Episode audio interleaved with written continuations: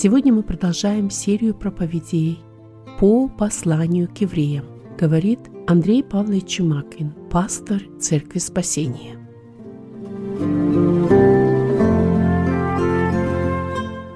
Мы продолжаем изучение послания евреям, и сегодня мы приступаем Э, к восьмой главе послания евреям. Восьмая глава, э, которую мы, если Господь поможет, сегодня пройдем всю, э, целиком, 13 стихов в этой главе. И эту главу можно назвать «Ходатай лучшего завета». Мы можем увидеть, что задача сатаны всеми способами умолить личность Иисуса Христа.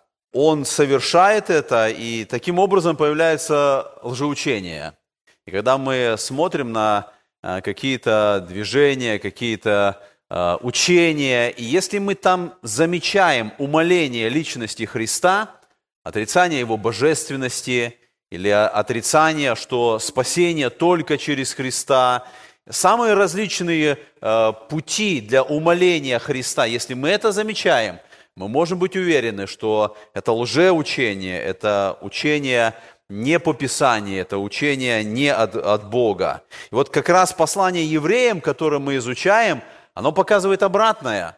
Оно показывает превосходство личности Иисуса Христа. И в восьмой главе апостол Павел показывает, что Христос является ходатаем лучшего завета, в котором мы с вами находимся. Это было важно услышать для э, тех евреев, которым было направлено это послание. Если вы помните, они находились в особой ситуации, среди гонений, они готовы были отказаться от истины Нового Завета, вернуться в ветхозаветнее понимание. И поэтому апостол Павел глава за главой, он показывает, неразумность этого решения. Он показывает, что личность Христа уникальна. Он ходатай лучшего завета, в котором находятся все, кто приняли истину Нового Завета. Итак, давайте мы посмотрим на э, эту восьмую главу. Мы прочитаем в начале два первых стиха. Главное же в том, о чем говорим, есть то. Мы имеем такого первосвященника, который восел одесную престола величия на небесах, и есть священнодействователь святилище и скинии истиной, которую воздвиг Господь, а не человек. Иногда бывает, что э, проповедника сложно понять. Наверное, вы сталкивались с такими моментами, когда выходит проповедник и начинает э, говорить, и, и, и говорит, и вроде бы много говорит. И трудно понять, о чем говорит. Потому что иногда бывает проблема проповедников, что говоря много, они как-то не, не выдерживают главную мысль. И трудно понять, так что же хотел сказал, сказать проповедник, в чем же главная мысль. Всегда, когда идет преподавание о том, как проповедовать, это всегда очень сильно делается ударение. В проповеди должна быть главная мысль. И когда проповедник проповедует, а слушатели в церкви, члены церкви, они должны понять эту главную мысль. И все остальное, что говорится, оно как бы должно быть для подтверждения этой главной мысли. Когда мы с вами прочитали вот этот текст, первый э, стих 8 главы, апостол Павел здесь делает особое ударение на то, что главное. Он уже много сказал, это по сути мы говорили уже половина послания, которое мы прошли. Он много говорил, и вот теперь он как бы подводит э, читателей к такому основанию, чтобы они могли понять, что же самое главное, что им важно понять, что им особо важно не потерять и не упустить. И поэтому он говорит, что главное, о чем мы говорим, мы имеем особого первосвященника. Это первосвященник не тот, который выполняет служение в земных скиниях, это первосвященник, который выполняет служение на небесах в особой скинии, в особом состоянии, в, в особом положении. И поэтому мы с вами читаем вот здесь, вот в этом э, первом стихе, апостол Павел описывает, он говорит, мы имеем такого первосвященника, который воссел одесную престола величия на небесах. Это первый момент, на который делает ударение Павел, когда он сравнивает а, Иисуса Христа как первосвященника и всех остальных священников из колена Левия. И мы видим, что э, это особый священник. И когда э, Павел говорит о том, что он воссел одесную престола, здесь для нас важная мысль, что Христос, как первосвященник, он выполнил свое особое служение первосвященства. Давайте посмотрим с вами на вот эту иллюстрацию скинии. Мы читаем Ветхий Завет, и Помним, как Господь сказал Моисею построить скинию, и мы знаем, что э, вначале был двор, внешний двор, и потом само помещение скинии, которое состояло из двух отделений. Первое, это помещение называлось святое, и мы знаем, что там был стол для хлебов предложения, там был светильник, там был золотой жертвенник, и потом за второй завесой, первая завеса, она закрывала вход в святое, и потом была вторая завеса, которая закрывала доступ в самый центр, в самое сердце Скинии, в это помещение, которое называлось «Святое святых». И в этом помещении, в Святом Святых, находился ковчег Завета – и священники выполняли свое служение, они заходили в святое, они каждый раз выполняли служение и в отношении стола для хлебов предложения, и светильник должен гореть постоянно, и вот эти лампады, там нужно было подливать масло, чтобы священник э, наблюдал за этим, и чтобы светильник горел. Там был этот золотой жертвенник, на котором курения возносились. И только один раз в год первосвященник входил за вторую завесу, в святое святых, когда он брал кровь агнца, и он входил туда в день искупления и кропил на крышку ковчега завета. И вот когда мы смотрим с вами на а, то, как Бог сказал Моисею устроить скинию, и мы видим эти два помещения, мы видим все эти предметы, которые находились там. Что интересно, что в этих двух помещениях и в святом, и в святом святых не было места для сидения – это говорило о том, что первосвященник или священники, которые выполняли служение, они не должны были там сидеть. И то, что они не, не могли сидеть, это говорило о том, что их служение было постоянным, и оно было незаконченным. Не было такого момента, что священник выполнил свое служение, выполнил все, что необходимо, раз и навсегда, и он сел и как бы этим самым показывает, что служение его закончено. Они постоянно, день за днем, они заходили туда, они выполняли вот это служение, и мы видим, что это, как я сказал, это указание служения священников Ветхого Завета. Оно никогда не прекращалось. Оно должно было происходить день за днем и год за годом. Но посмотрите, что мы прочитали вот в этом тексте э, в первом стихе 8 главы. Мы имеем такого первосвященника, который что сделал? Который воссел который воссел одесную престола величия на небесах. В этом уже есть разница. Священники Ветхого Завета никогда не сидели в святом святых. Мы имеем такого первосвященника, который вошел туда на небо, и он воссел одесную престола величия. В этом как раз и отличие, потому что мы видим в этом указание, Христос принес одну жертву, и этим он закончил искупление – и этим он совершил свое служение. В 10 главе Евреям, которую мы будем позже проходить, в 11, э, с 11 по 12 стихи написано, «И всякий священник ежедневно стоит в служении и многократно приносит одни и те же жертвы, которые никогда не могут истребить грехов. Он же, принеся одну жертву за грехи, навсегда восел одесную Бога». Посмотрите, вот в этих двух стихах, как сравнивается – священники ежедневно приносят грехи, э, приносят жертвы. И они приносят жертвы, которые не могут истрепить греха. Он же, то есть мы видим противопоставление Христа всем этим священникам, он одну жертву принес и навсегда восел. Для нас это указание, он исполнил служение. Его жертва достаточно одна жертва для всех и на все времена – и поэтому Павел говорит, что для нас это главное, главное, что мы говорим, у нас вот такой первосвященник, который вошел туда на небо, который воссел одесную престола, и он находится там. И когда мы смотрим на этот первый стих, где именно он занял свое место, сказано, что он воссел одесную престола величия на небесах. Он занял место, которое никто из священников из колена Левия не мог занять он восел одесную престола величия. И вот это положение одесную, то есть с правой стороны от престола, это положение говорит о его статусе. В древности вот это положение с правой стороны, или одесную, слово одесную, это значит с правой руки, с правой стороны, это место занимали особо почетные приближенные царя. это было место власти, это было место авторитета. И мы видим, что Христос занял именно это место. И мы смотрим, где находится это место? Одесную престола. То есть там на небесах есть престол, так Писание нам говорит. Престол Божий. И Христос вошел именно туда, в это место присутствия Божия, там, где находится престол. Мы понимаем, что земные первосвященники, как я сказал, они имели право только один раз в год войти в святое святых. И то на короткое время.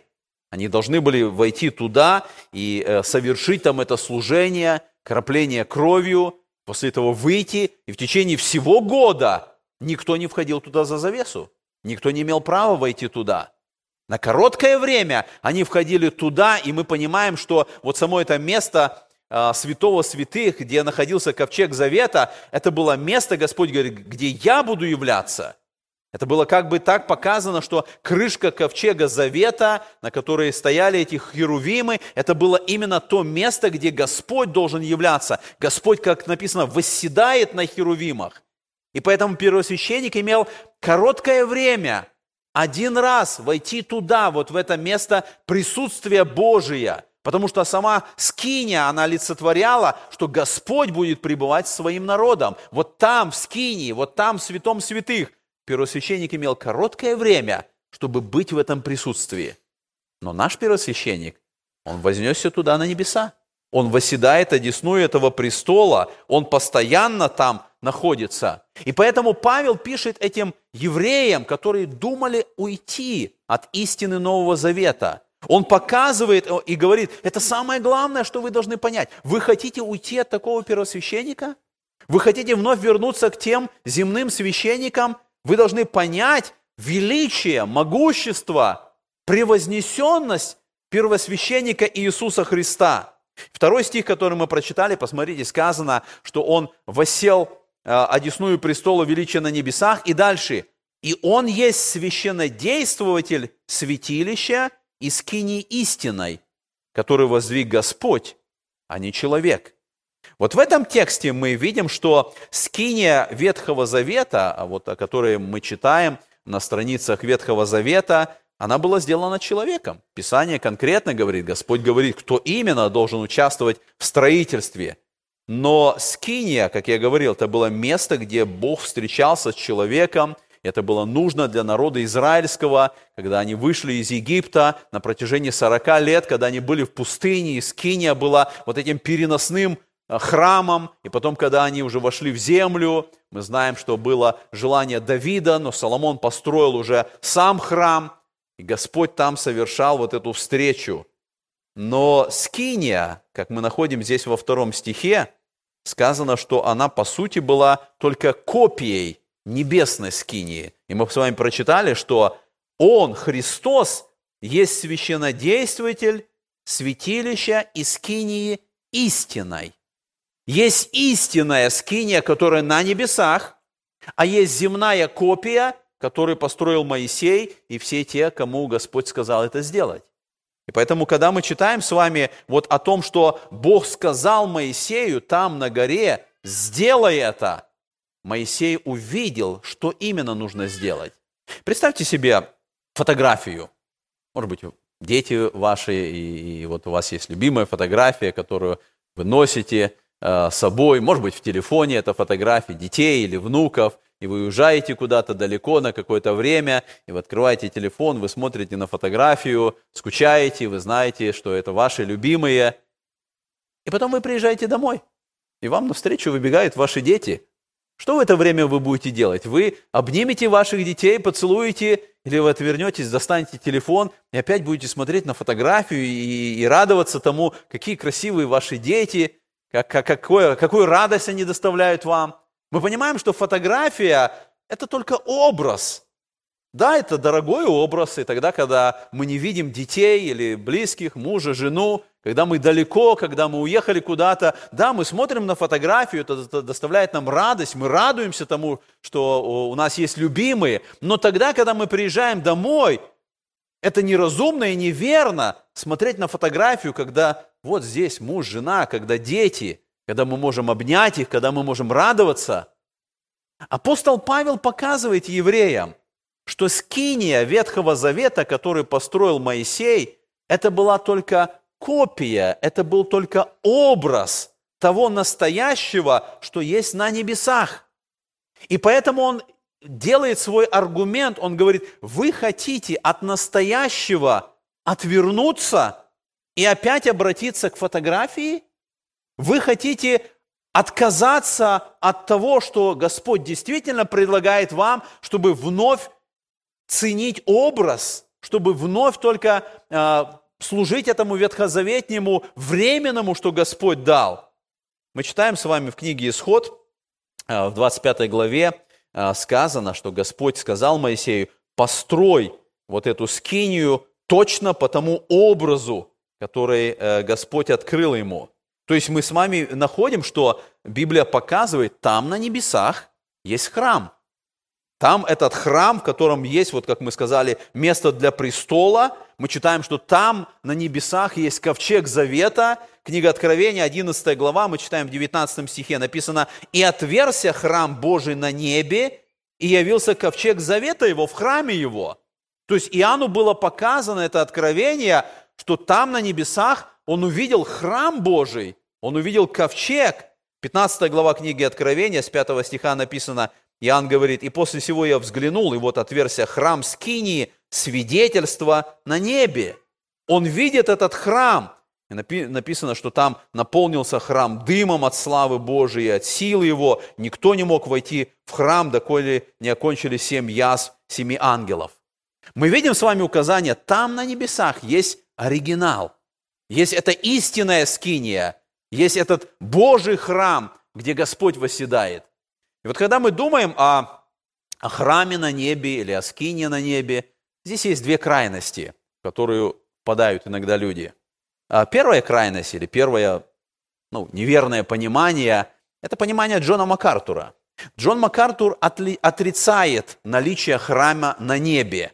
И э, вот в Библии МакАртура, э, как раз комментарий на, на этот 8 главу 5 стих, он пишет так. Это не означает, что на небе есть настоящие здания, с которых была скопирована скиния, но это означает, что небесные реальности были верно символизированы в земной скинии. Небесные реальности, непонятно, о чем идет речь, они просто были скопированы то есть, с одной стороны, есть понимание, что нет, на небе нету, по сути, храма, и мы не должны представлять, что вот на небе какой-то храм или что там престол. Это какие-то духовные реальности, которые вот в скинии земной, они просто символизированы. Это одно, одна крайняя э, точка зрения. Есть другая крайняя точка зрения, с другой стороны. То есть, если с этой стороны, с этой крайности отрицается вообще наличие храма на небе, то с другой стороны этому делается особое ударение – особая детализация. И мы можем встретить это понимание э, в заблуждении адвентиста седьмого дня. Когда мы читаем э, вот их понимание, Елена Уайт, которая очень много пишет об этом, она придумала так называемую доктрину очищения небесного святилища. Когда было предсказано, что э, в 1844 году Христос должен был прийти, и адвентисты ожидали этого, этого не произошло, Христос не пришел, и вот э, в этой ситуации, как называлось, было великое разочарование адвентистов седьмого дня, и потом э, некоторые до нее, Елена Уайт потом более обширно эту доктрину э, описала, она сказала, что Христос пришел, но по сути в 1844 году Христос вошел из святого в святое святых на небесах. И теперь он должен очищать святое святых. Почему? Потому что когда Христос умер за наши грехи, то этот грех он взял на себя, а когда Христос вошел на небо, там этот грех оказался, и ему теперь нужно очищать святилище.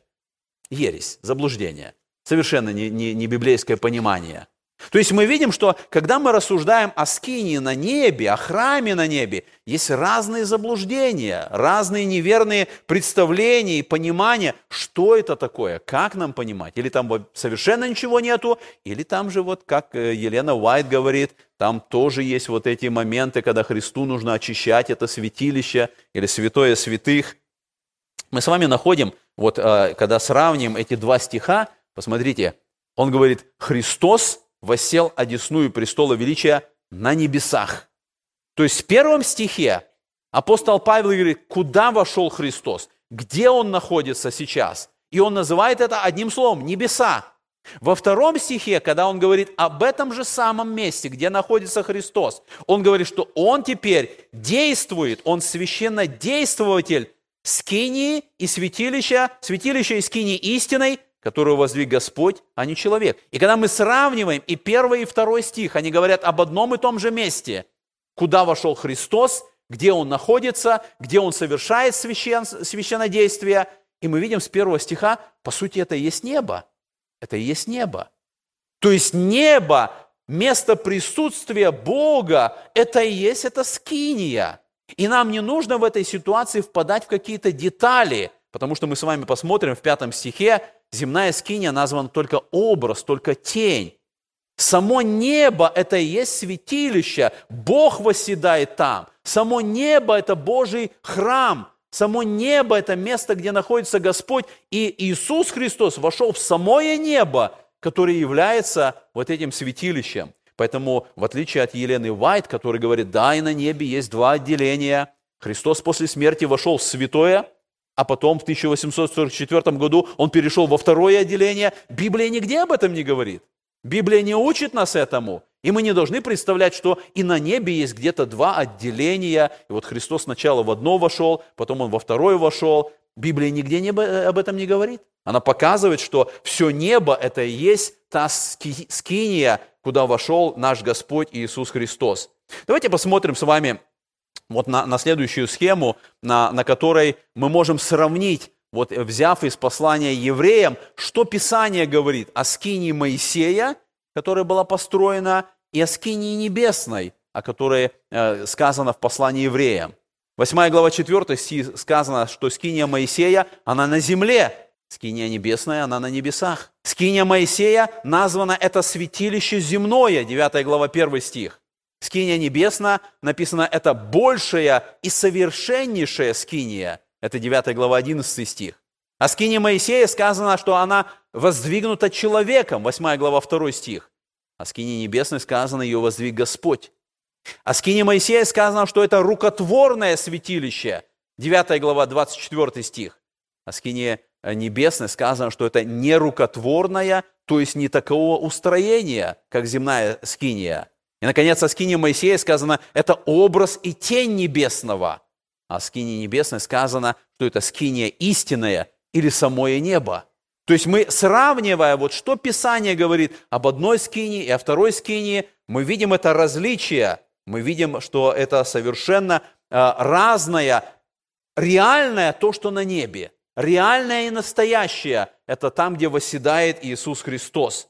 И поэтому мы видим, что апостол Павел обращается к евреям. Он говорит, вместо того, чтобы совершать служение в копии, или в модели. Христос находится в самом оригинале. Там, на небесах, в небесной скинии, в самом небе Он восседает и выполняет свое служение. Давайте прочитаем дальше, 3-4 э, стихи. В этой главе сказано так.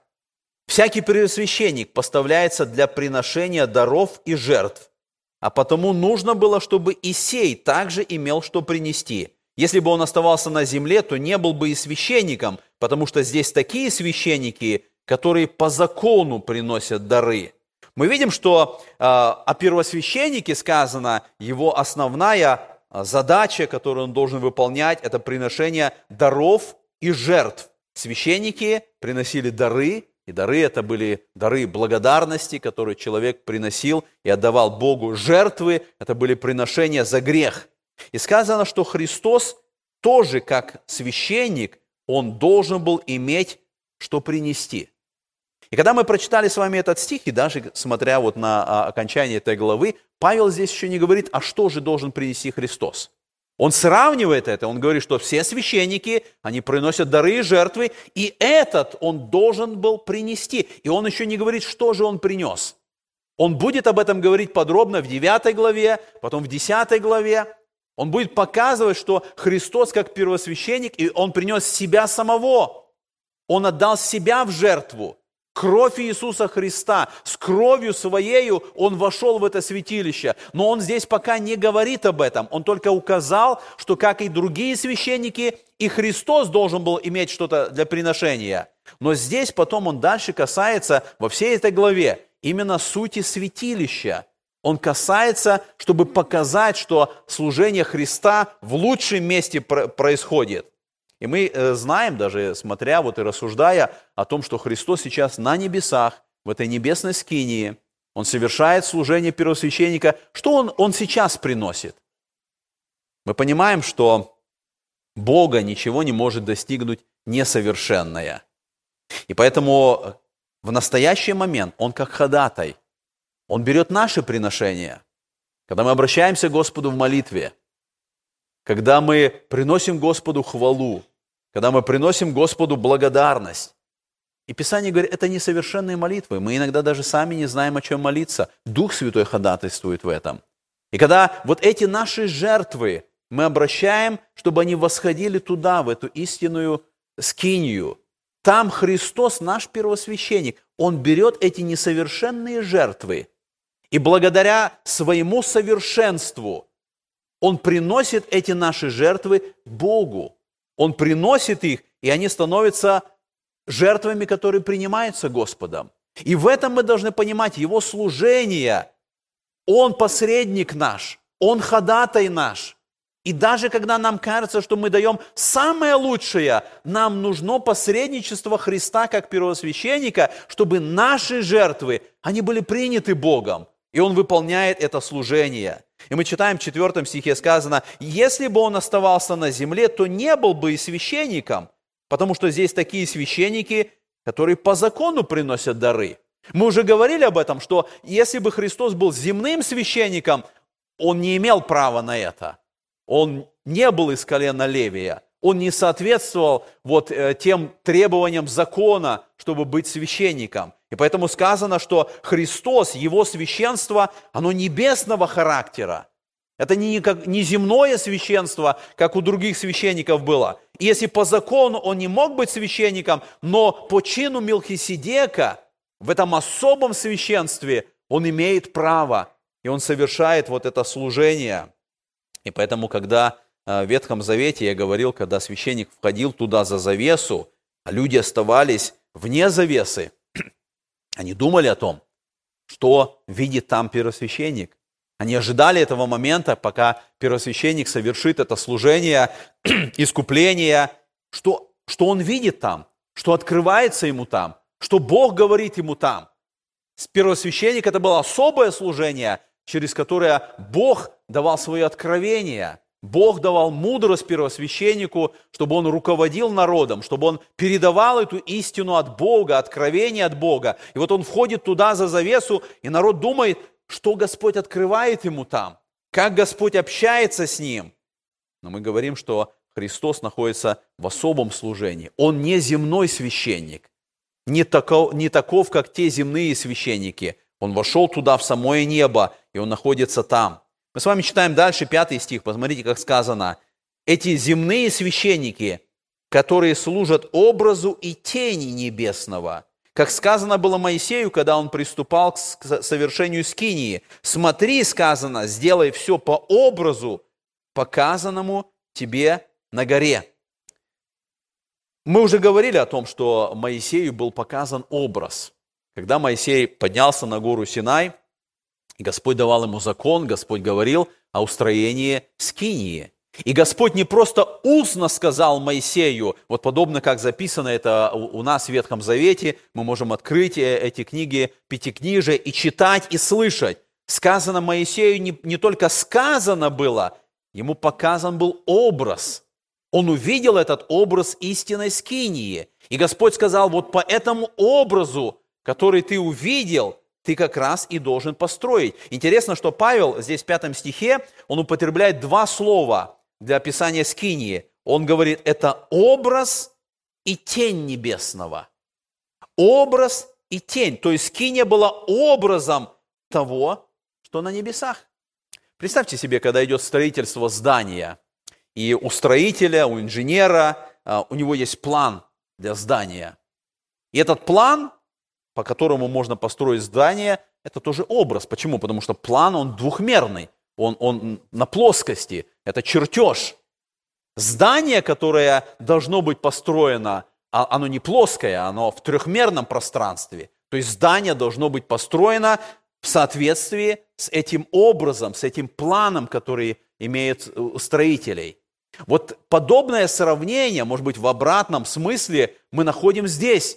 Господь показал здание Моисею. Он показал это в особом положении, в вечном положении, там, в небесах.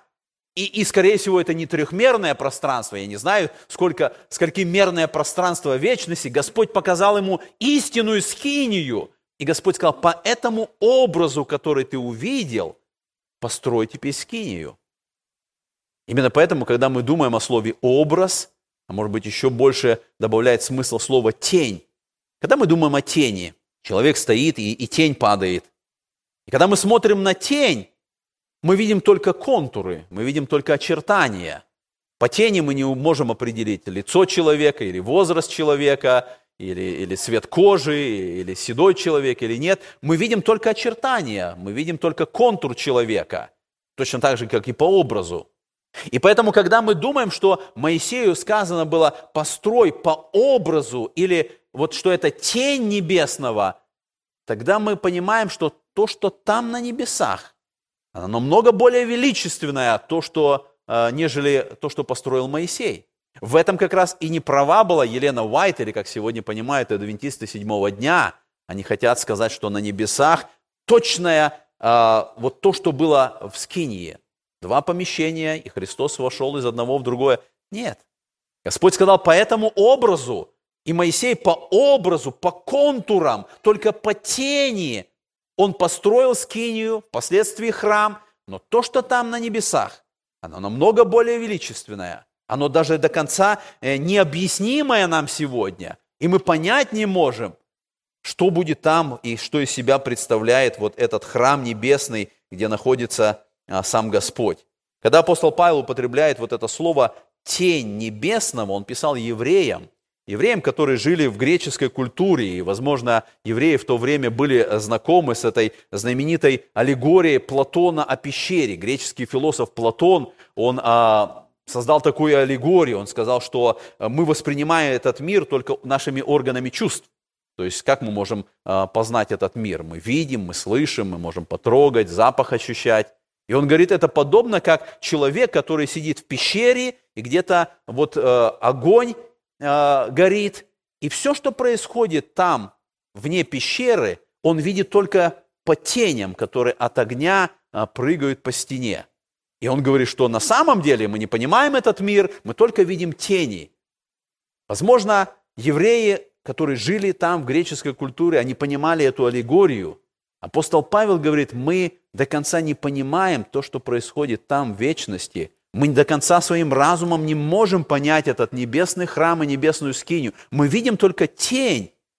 И Господь сказал, что э, эта земная скиния – это только тень небесного. Но для нас реальность – это то, что там на небесах, там, где наш Господь. И поэтому мы видим, что земная скиния это только временное, это только образ, это только тень. Между ними есть сходство. Есть сходство земной скинии и небесной, но между ними есть и э, много различия. И тогда мы думаем, вот что же себя и представляет эта небесная скиния. В 9 главе Евреям, в 11 стихе сказано, «Но Христос, первосвященник будущих благ, придя с большую и совершеннейшую скинию, нерукотворную, то есть нет такого устроения. Христос пришел с большую и совершеннейшую скинию. Жертва Христа была совершена на Голговском кресте. Это опять еще одно заблуждение адвентистов седьмого дня, когда они говорят, что искупление, оно не было закончено на кресте. Христу нужно было взять свою кровь, и нужно было еще там, в небесной скинии, а, заниматься прощением, очищением – Писание говорит, искупление наших грехов было совершено на Голговском кресте. Там, когда умер Христос, он воскликнул «совершилось». То есть там, на Голгофе, пролитии крови, в смерти Иисуса Христа было совершено искупление наших грехов. То есть сам крест это и был жертвенник. Если мы э, пытаемся вот как-то этими образами Ветхого Завета, это жертвенник, на котором Христос принесен был в жертву. Но с кровью Своею Христос вошел вот в это святилище, о чем Павел будет говорить в 9 и в 10 главе. И вот в 9 главе 24 стихе написано, «Ибо Христос вошел не в рукотворенное святилище, по образу истинного устроенное, но в самое небо, чтобы предстать ныне за нас пред лицом Божиим. Итак, мы понимаем, само небо – это истинное святилище, куда Христос вошел своей кровью. Давайте подумаем вот два момента из этих стихов, которые а, для нас будут важны. Первое – на небесах Христос служит для нас – в настоящее время Он совершает служение для нас. Мы много говорим и понимаем, насколько важно, чтобы мы служили Иисусу Христу, чтобы у нас было служение, служение в церкви, э, которое Господь дал нам дары, таланты. Но нам важно не забывать, Христос постоянно совершает служение за нас. Он наш ходатай. Он наш первосвященник. Петр, вы помните, когда Христос а, э, на последней вечере, когда Христос взял умывальницу, он хотел омыть ноги Христу, а, омыть ноги Петру. И Петр в таком а, возмущении, он говорит, я не дам тебе умыть. И Христос говорит эти слова, если я не умою, не имеешь части во мне. Служение Христа, оно совершалось тогда. Сегодня Христос служит нам. И мы должны понимать это, что Он сегодня очищает нас – через свое слово. Он ходатайствует за нас. Он постоянно выполняет это служение для каждого, кто является членом церкви, кто имеет спасение, кто верует в Иисуса Христа. Второе, что нам важно понять. Нам важно понять, что есть небесное и невидимое, и оно более реально, чем земное и видимое. Мы привыкли к тому, что вот она земля, и мы видим здания, мы видим друг друга, мы, мы видим э, вот э, тот мир, в котором мы живем, и нам кажется, что этот мир это, это реальное. Там на небесах это оно, оно духовное, и оно какое-то вот менее реальное может быть. Писание показывает нам вот в этих стихах, которые мы сейчас посмотрели, небесное, оно реальное. Земное – это только копия – это земная скиния, это только копия, и, и, и не, не полная копия. И поэтому нам важно понять, мы живем здесь, на этой земле, но реальное там, на небесах. Это там, это место. И помните, Павел говорит, ищите горнего, где Христос сидит одесную Бога. Поймите, что небо – это настоящая реальность. Земля – это временная. И однажды наступит тот момент, когда эта земля сгорит. Это временное только. Подобно как та скиния, она была временно, на определенный период времени, чтобы выполнить свое предназначение, так эта земля. Все, что нам кажется реальным, незыблемым, оно временно, реальное там в вечности. Там это скиния. Небо, оно настоящее и реальное. Давайте посмотрим дальше. Мы читаем с вами 6 и 7 стихи этой главы. «Но сей первосвященник получил служение тем превосходнейшее, чем лучшего он ходатай завета, который утвержден на лучших обетованиях. Ибо если бы Первый Завет был без недостатка, то не было бы нужды искать место другому. Мы видим, что э, в первых пяти стихах Павел говорил об этой скинии, о скинии небесной, лучшей скинии. Теперь он говорит о лучшем завете. Он начинает сравнивать два завета – Ветхий Завет и Новый Завет. И он показывает, что превосходство Ветхого Завета, э, превосходство Нового Завета над Ветхим Заветом. Нам сегодня не нужно идти в Скинию, чтобы иметь встречу с Господом. Мы сегодня находимся в другом положении. Христос исполнил цель земной скинии. Он сам пришел на эту землю. И поэтому сегодня мы можем иметь возможность идти в присутствие Бога. И мы э, смотрели в предыдущей главе, мы имеем возможность идти в присутствие Бога. Ветхий Завет не давал возможности для людей вот быть в таком положении. Но теперь есть истинная небесная скиния, и мы имеем это право. На основании жертвы Христа, через Христа как посредника, мы имеем право идти напрямую с Богом. Уже нету этой завесы, которая отделяет человека от Бога. Всякий возрожденный, он имеет право напрямую иметь общение с Богом. И в этом превосходство Нового Завета, в котором мы находим.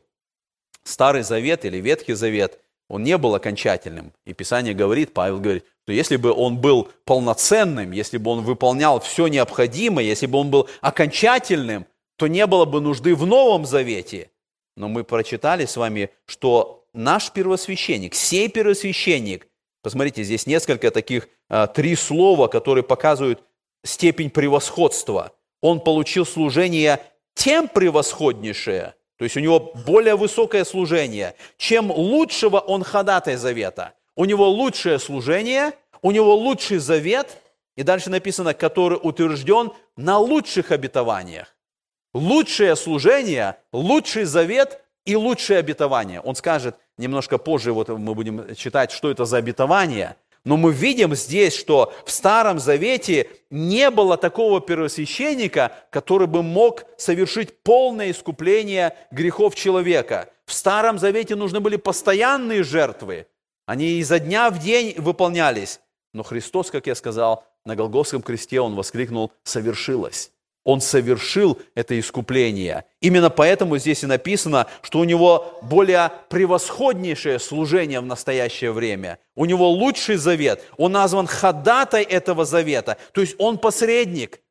Это значит, что в настоящее время христиане, спасенные, они не нуждаются ни в каком другом посреднике. Не может быть сегодня священник посредником между Богом и человеком. Пресвитер не может быть посредником между Богом и человеком. Есть только один посредник, это Иисус Христос. Это значит, что каждый из нас не только может, но должен иметь эту прямую связь с Богом. Каждый из нас через Слово Божие, через молитву, мы имеем этот прямой контакт, общение с Богом. Многие сегодня церкви пытаются показать, что это не так, нужен посредник – будь это Дева Мария или священнослужитель, который должен быть посредником, который должен направлять, который должен открывать этот доступ. Писание говорит, нет, только один посредник. Мы находимся в Новом Завете, завесы нету. Мы имеем право, будучи спасенные Христом, иметь этот доступ к Богу. И поэтому первый завет, он был написан с недостатком. Он не давал этого доступа к Богу. Была эта завеса постоянная, Конечно, для евреев вот эта сама мысль о том, что Первый Завет или Ветхий Завет, а, что он имеет недостаток, это вообще невозможная была мысль. Они не представляли, как так этот завет, этот закон, он может быть с недостатком.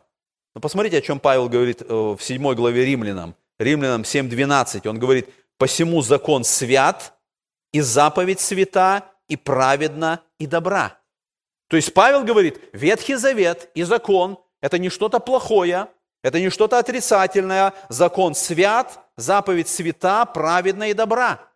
Но дальше, 8 глава 3 стих римлянам, он пишет, «Как закон, ослабленный плотью, был бессилен, то Бог послал Сына Своего в подобие плоти греховной, в жертву за грех, и осудил грех во плоти». Ветхий Завет и закон не был плохим, он был добр, он был свят, но мы читаем, он был ослаблен плотью. То есть мы видим, что закон и Ветхий Завет, они не меняли сердце человека. Это были внешние требования. И мы читаем, что Моисею были даны скрижали, на которых были написаны эти заповеди. Мы знаем, что у священника, у него э, над глазами, у него на руке, у него были постоянно эти э, цитаты Ветхого Завета. Они постоянно читали, они постоянно пытались их исполнить.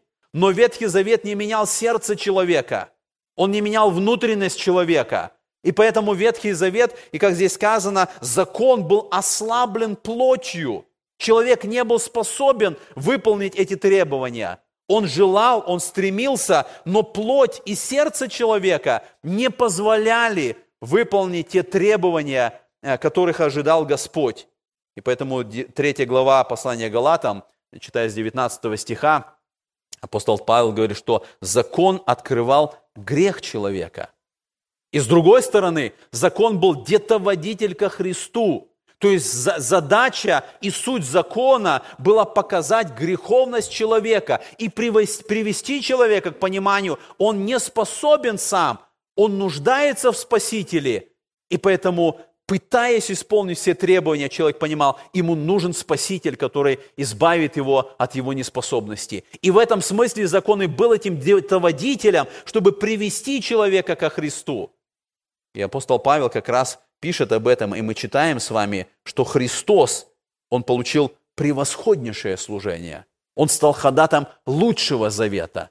И эти лучшие обетования, которые мы имеем в настоящее время – Давайте прочитаем дальше 8 и 9 стихи, потому что дальше апостол Павел будет говорить об этих обетованиях. Но пророк, укоряя их, говорит, вот наступают дни, говорит Господь, когда я заключу с домом Израиля и с домом Иуды новый завет. Не такой завет, какой я заключил с отцами их в то время, когда взял их за руку, чтобы вывести их из земли египетской, потому что они не прибыли в том завете моем. Я пренебрег их, говорит Господь. Мы смотрим с вами вот на э, этот текст Писания. Апостол Павел здесь э, говорит э, о пророчестве Иеремии, 31 глава Иеремии. Иеремия, получается, еще задолго до того момента, когда родился Христос, Ветхий Завет, он говорил, однажды придет последний первосвященник. Однажды что-то изменится в ситуации народа израильского. Если они не способны выполнить требования закона, то Павел говорит, посмотрите Ветхий Завет. Посмотрите в Слово, которому вы доверяете. В Ветхом Завете сказано, что однажды наступит время Нового Завета. Однажды Господь заключит Новый Завет со своим народом. Это будет новый первосвященник по чину Мелхиседека. То есть Ветхий Завет, он говорит о необходимости о наступлении Нового Завета.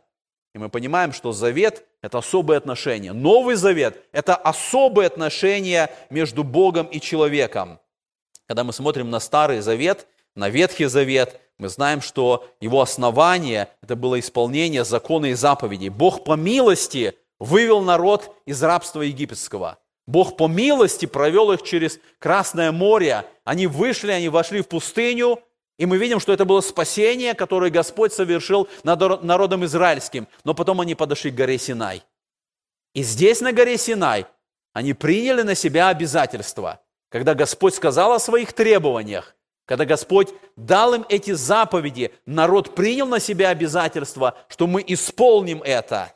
И Ветхий Завет он говорил, то если вы выполняете эти требования, вы получаете благословение – если вы не выполняете требования Божие, вы получаете наказание или проклятие. В этом была суть Ветхого Завета.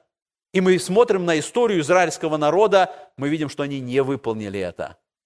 В 722 году до Рождества Христова Северное царство было рассеяно ассирийцами, Северное государство было уведено в плен. В 586 году Южное царство, Иерусалим были уведены в Вавилонский плен – по причине несоблюдения Божьих требований, по, по причине идолопоклонства, невыполнения закона. И Господь то, что сказал, Он исполнил. Они не способны были выполнить то, что ожидал от них Господь, и на них пришли вот эти наказания. И мы прочитали с вами этот текст Писания. Господь говорит, что они не способны были вывести, они не прибыли в том завете. И Господь говорит, я пренебрег их, то есть пришли эти наказания на народ, и они оказались в этом плену, они оказались в этом рассеянии. И даже после плена, когда они вернулись из плена Вавилонского, они не способны были выполнять требования закона.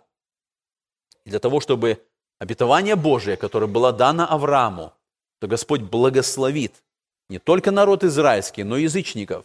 Через семя Авраама Господь должен послать благословение – чтобы это обетование, данное Аврааму, исполнилось, Господь заключает Новый Завет.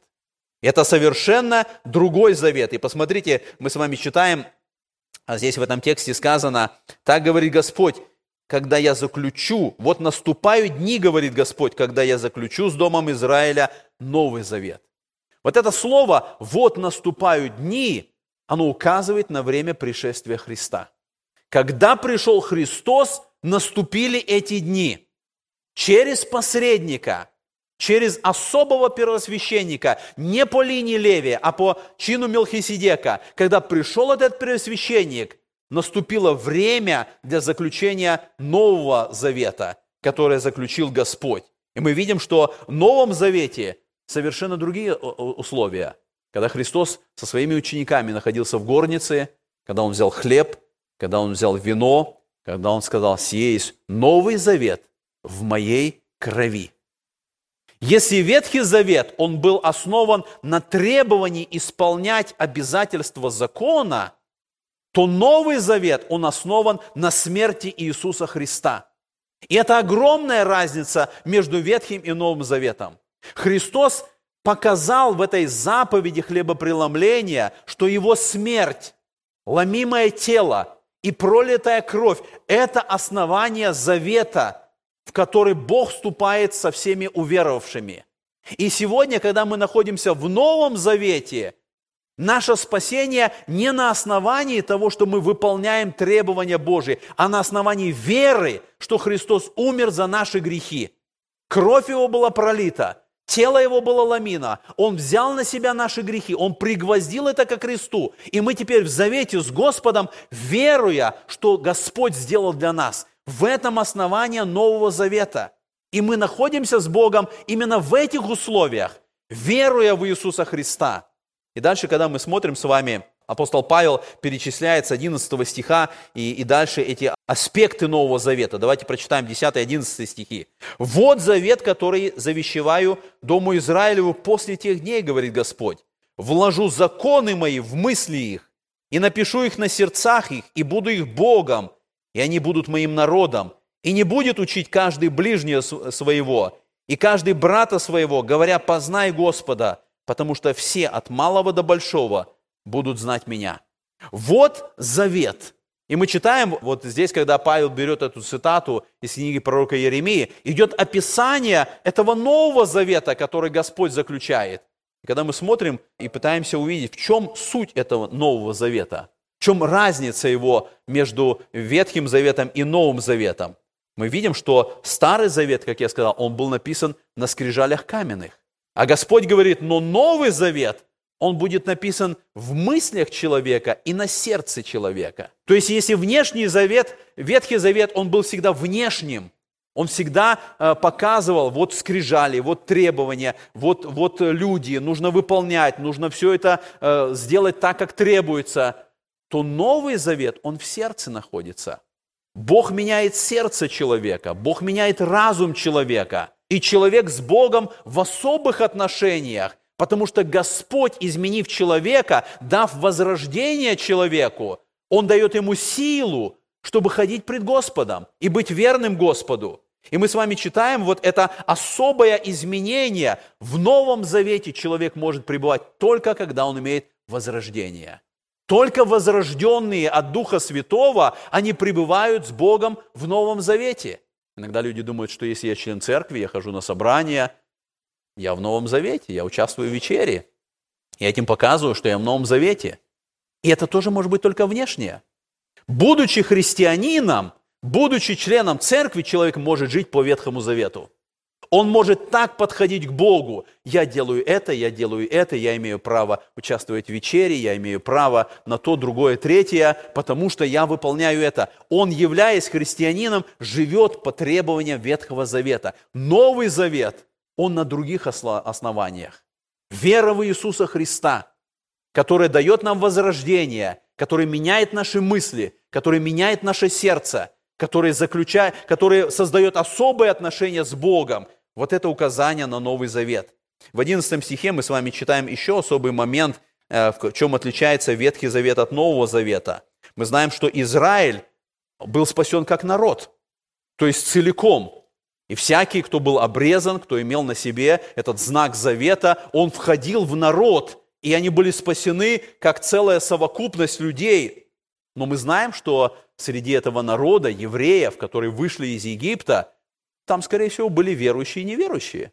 Это вовсе не означает, что все эти миллионы, которые вышли и прошли э, Красное море, они все одинаково верили в Бога и все одинаково были посвящены. Там были разные люди, но они вместе, как народ, они были Божьим народом, и поэтому они были избавлены от рабства, и поэтому они были проведены через море. И мы знаем, что в конечном итоге и было показано, они оказались неверными Богу. Почему они остались в пустыне?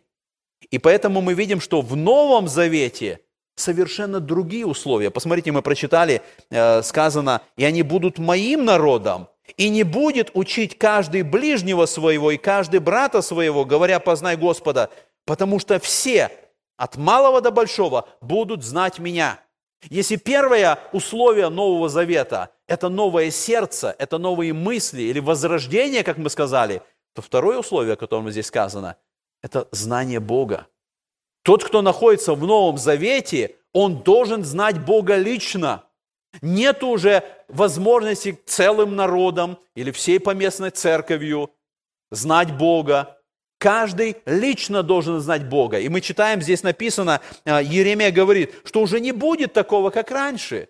Не будет разных людей. Каждый будет знать Бога. Почему? Потому что в Новом Завете будут только те, кто приняли Господа, познали Господа – они знают, кто их Господь. И поэтому в этом как раз отличие. И мы видим, что Еремия говорит, все от малого до большого, они будут знать меня. Продолжение этой проповеди слушайте завтра в это же время.